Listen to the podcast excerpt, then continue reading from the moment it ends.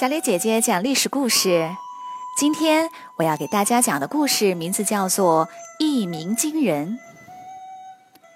楚国是个大国，在楚成王的时候就想要争夺霸主，但是在城濮之战被退避三舍的晋文公打败了，失去了争霸的机会。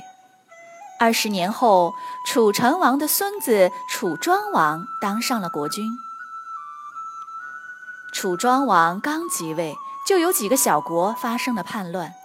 楚国的令尹相当于相国，带兵出去征讨。这时，有两个留在都城的大臣，平时跟令尹有矛盾，就趁机起兵了。令尹立刻带兵往回打。这两个人抵挡不住，就抓着楚庄王一起往外逃。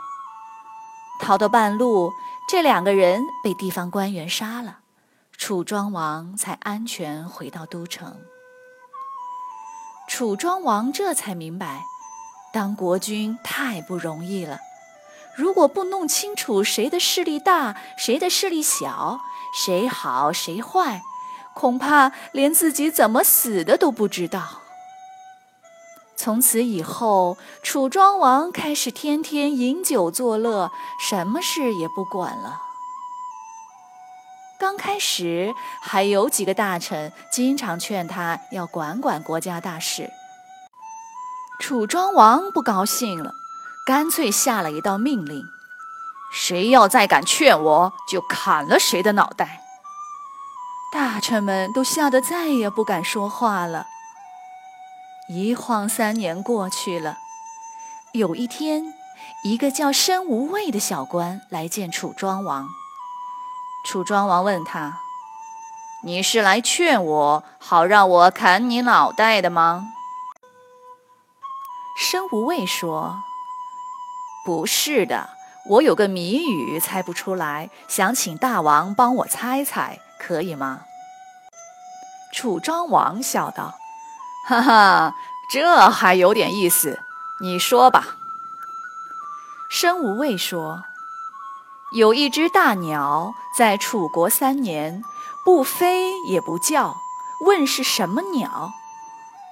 楚庄王明白他的意思，笑着说：“这是一只不一般的鸟，不飞则已，一飞冲天；不鸣则已。”一鸣惊人，你就等着瞧吧。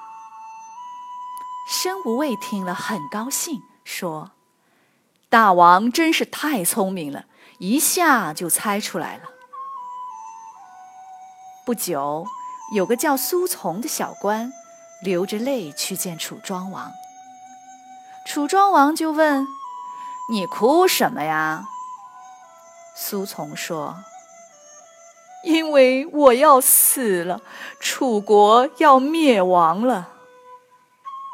楚庄王很惊讶地问：“我看你活得好好的，怎么这么说呢？”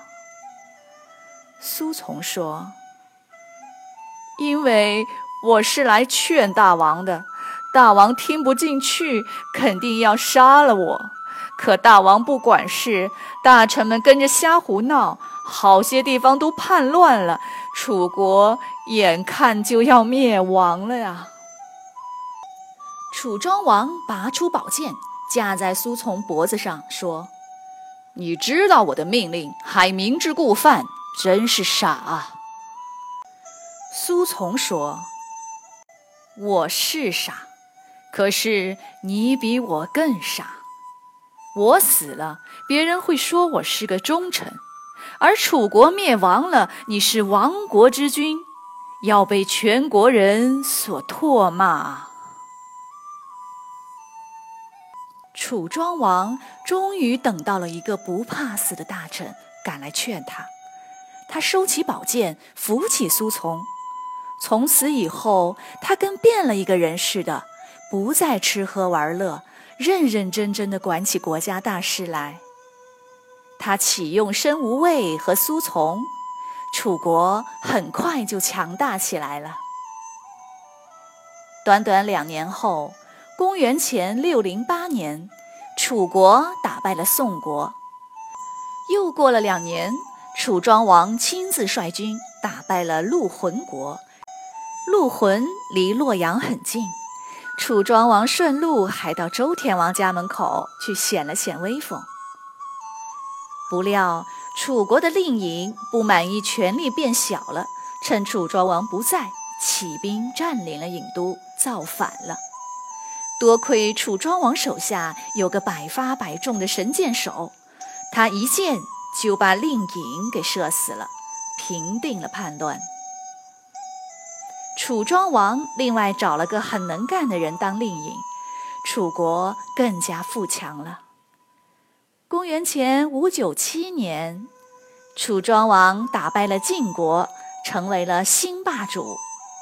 历史上一般就把齐桓公、宋襄公、晋文公、秦穆公和楚庄王一同称为春秋五霸。